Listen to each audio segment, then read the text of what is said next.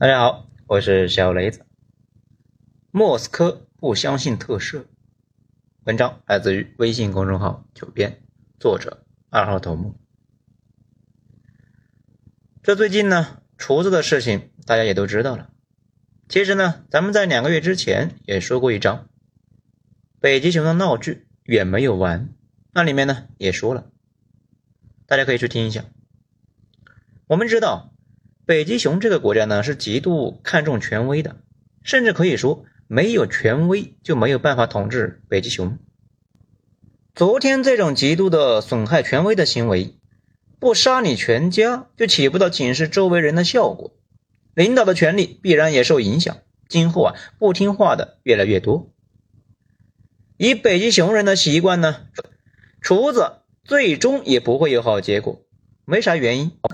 他的存在就是对领导的嘲讽，而且北极熊人是那种从来不记仇的民族，因为他们呢从来都是现世现报。这不，现世现报来了，而且呢领了全家桶套餐，整个瓦格纳上层被一锅端了，整整齐齐。当时啊，一堆人在那里讨论什么，会不会是普大和厨子在唱双簧？我说啊。但凡是上过几天班的，就知道内部矛盾公开化对组织合法性伤害极大。脑子正常的一般干不出来这个事。当然了，当时呢还有更离谱的说法，说是瓦格纳要转移视线，利用政变做幌子，先去白俄罗斯，然后呢趁着乌克兰在那里看热闹，瓦格纳直捣基辅，一盘很牛逼的大棋。现在看来啊也挺搞笑，怎么可能嘛？先把国家形象踩在地上一顿搓，然后又用轻步兵在间谍卫星监视下去打早已要塞化的基辅，得有多想不开？至于有人说这一次有没有可能是漂亮国干的，说真的，有点抬举漂亮国了。尽管北极熊呢表现比较拉胯，可坠机的地点在莫斯科附近，漂亮国能在莫斯科附近呢随便炸掉北极熊上层的飞机？这也太离谱了！如果真这样的话，北极熊高层今后啊都别坐飞机了，太危险。有些人比较过分的是呢，一边觉得漂亮国是个纸老虎，一边呢又觉得漂亮国无所不能。不过要说的是啊，上次的进军莫斯科，并不是伤害了普大一个人，他伤害了整个俄罗斯统治阶层，不仅仅把统治阶级内部的矛盾公开化，而且呢。让上层颜面无光。公开化这个东西啊，有点像皇帝的新衣。如果某个老百姓觉得皇帝没穿衣服呢，没啥事。但是呢，一旦他知道别人也是这样想的，别人也知道其他人跟自己呢想的一样，这就是公开化，这就是另外一件事了。我们中国老百姓都知道，一个正儿八经的国家内部怎么能够有雇佣兵这种私兵嘛？可北极熊却有，不仅有，而且呢是规模还不小啊。其实普大让自己的心腹厨子去搞这么一大一支的私兵，并不是啊不知道这个玩意的危害，只是没办法。他需要一部分的亲密战友来制衡另外一部分亲密战友，防止哪天有人呢跟当初叶利钦似的炮打议会大厦，有一支忠于自己的部队呢就能够躲过一劫。这也是沙俄历史上的一贯传统，正规军除外。一般沙俄呢还会保持一股私兵。苏联时期的国防部和总参谋部啊关系一直不太好，那也都是故意安排的。国防部和总参故意呢放两个山头的人，避免他们沆瀣一气。现在北极熊的国防部和参谋部呢好像终于不闹了，该普大担心了，也就有了瓦格纳。这也就是为啥之前厨子日常在骂绍伊古和格拉西莫夫那两个人，嫌国防部呢不给瓦格纳重武器，嫌那两个人耽误事。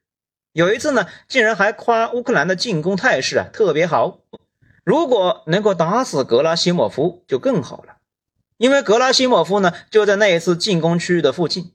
如果能够打死总参谋长，俄军有救了。你说那两个人为啥一直能够忍他呢？那还不是因为他是普大的心腹，他存在的意义呢，就是让那两个人的团伙不舒服。所以大家也就忍着他。但是忍着不代表不能够使绊子，比如炮弹送的慢一些，你能把我咋样啊？而且呢，很多小伙伴不知道上一次进军莫斯科，厨子打的旗号是啥呢？当时的旗号啊，就是清理绍伊古。厨子说，北极熊国防部呢试图欺骗公众和总统，并且编造了一个故事，声称。来自乌克兰方面的侵略达到了疯狂的程度。听听听听，这都啥话呀？能说吗？这里多说一句啊，网上呢有人说厨子毕竟是厨子，造反这种事，要不不干，要不呢就干彻底。其实啊，从后来的白俄罗斯老卢的说法来看，厨子也没办法，因为北极熊的首都卫戍部队呢已经是完成了集结，又配有重武器。几支别的部队也从各地去莫斯科勤王护驾。老卢的原话就是呢：“瓦格纳会像虫子一样被碾碎。”后来厨子冷静下来之后让步了，可能也是担心手底下的几万的兄弟啊，真的会变成莫斯科郊区的炮灰。而且那天上午，普大呢已经给瓦格纳定性的是推翻沙皇的三月革命。这种情况。以北极熊一直以来的习惯，那肯定是死磕到底的。不过后来可能也是担心在首都城下呢打一场内战实在是太难看，在白俄老卢的撺掇之下，特赦了厨子，那个事啊暂时告一段落。不过事已至此，不管是搞不搞得掉少伊古，厨子那是必须要付出代价的，因为他让神流血了。神一旦流血，人民呢就会质疑自己的信仰。为了给老百姓的信仰充值，那就得把刺伤神的人放在祭坛。厨子也是无奈，他自然可以跑到白俄或者是非洲，但是呢，家小还在莫斯科，整个瓦格纳的高层家人那全在莫斯科，这反让他们造的简直搞笑啊！所以前段时间厨子并没有闲着，到处溜达。躲也没有意义啊，因为家人弄不出去。咱们可以合理的推测，六月二十四日之后，普大周围的那群人就一直呢围着普大，让处理厨子。普大也很纠结，处理吧已经特赦了，而且厨子呢确实是自己人，不处理吧难以服众，而且呢自己的声望严重的受损，得想办法充值啊。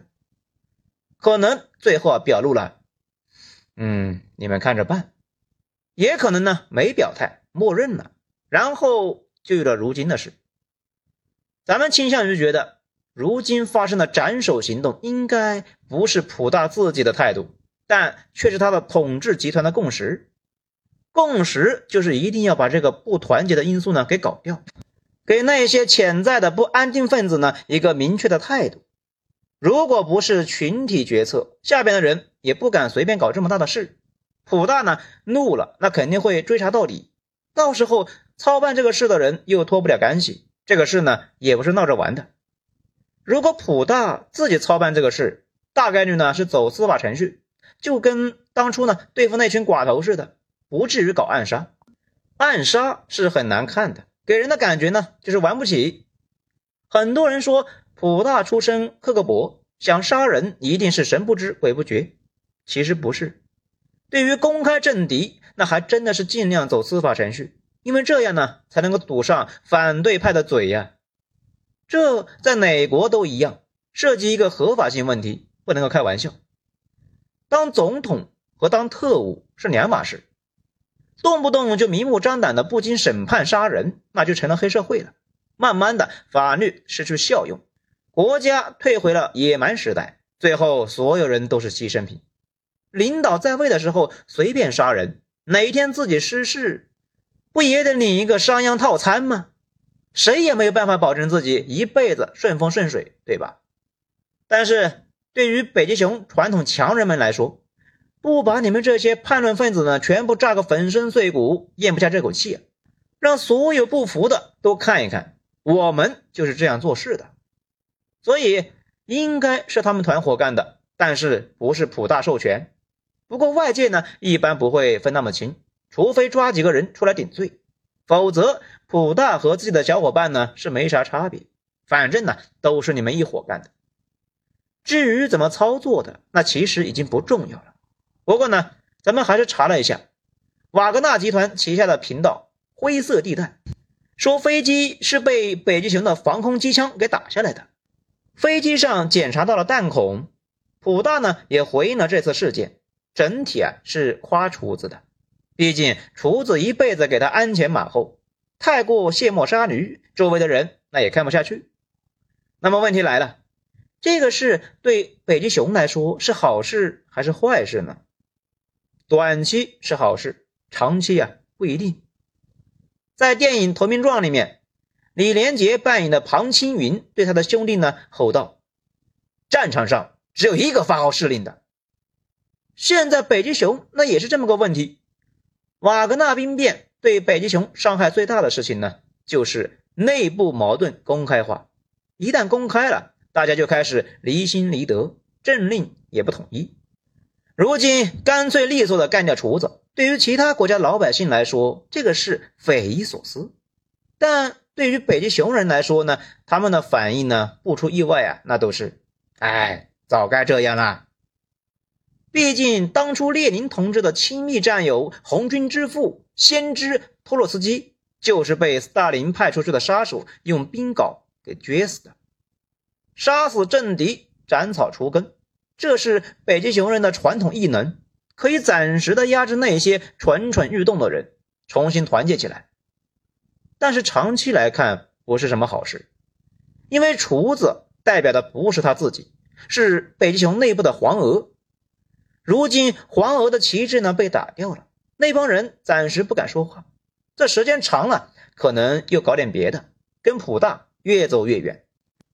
而且这种政治暗杀呢，会破坏整个生态，因为大家知道领导说话不算数，而且呢会下死手，各自心怀鬼胎，下一次啊再碰上这个事，那可能就要鱼死网破了。也就是说，政治上一定要有退出机制，有人不想玩了，你觉得让他相信自己能够安然退场，让他卸甲归田，如果他觉得自己一旦让步就会生死族灭。那他肯定会选择权力还在的时候拼一把，反正结局不会再坏了。北极熊政局几百年来一直不太好，跟他们这种呢不给失败者活路的传统强相关。这有点像两个人下棋，这一方呢觉得自己要输，干脆啊认输就得了。接下来那回家吃饭，该干啥干啥。但是北极熊它不是这样，快要输的那一方会突然拿起棋盘砸向对方。因为他知道输了就是死路一条，那不如呢拼命的搏一把。这也就是为什么现代化的一些国家一般都有潜规则，不把失败者往死里整，看着呢是保护对方，其实啊是在保护自己。至于对俄乌战争有什么影响，估计呢也不会太大，因为瓦格纳呢早就退出战争了，前线乌军正在热火朝天的扫雷。俄军呢正在布雷挖战壕，暂时也没啥大动静。而且这场战争跟一战似的，谁进攻谁倒霉。其实朝鲜战争后期呢也形成了这样的态势，双方防守有余，进攻乏力，慢慢的呢双方就都不进攻了，战线也趋向稳定，最后就和谈了。对于未来呢？咱们还是觉得可能性最大的，依旧是咱们一直说的那个朝鲜方案啊，也就是呢，当初双方是打不动停火了，韩国、朝鲜呢啊都说哪一天要冲过去啊解放对方，但是已经停战七十年，现在估计呢双方都死心了。乌克兰这一波反攻之后，估计呢也就那样了，双方可能在火线附近停火过日子，重申领土问题。不容谈判之后，将来的事得将来再说。这对于我们呢，我们就是一群看戏的，又能够有啥影响呢？不过也不是完全没有好处，毕竟一个团结稳定、没有凉透的北极熊，对我们永远是好事。好，今天内容以上，谢谢收听。喜欢的话给一个五星评价。我是小雷子，咱们下章再说。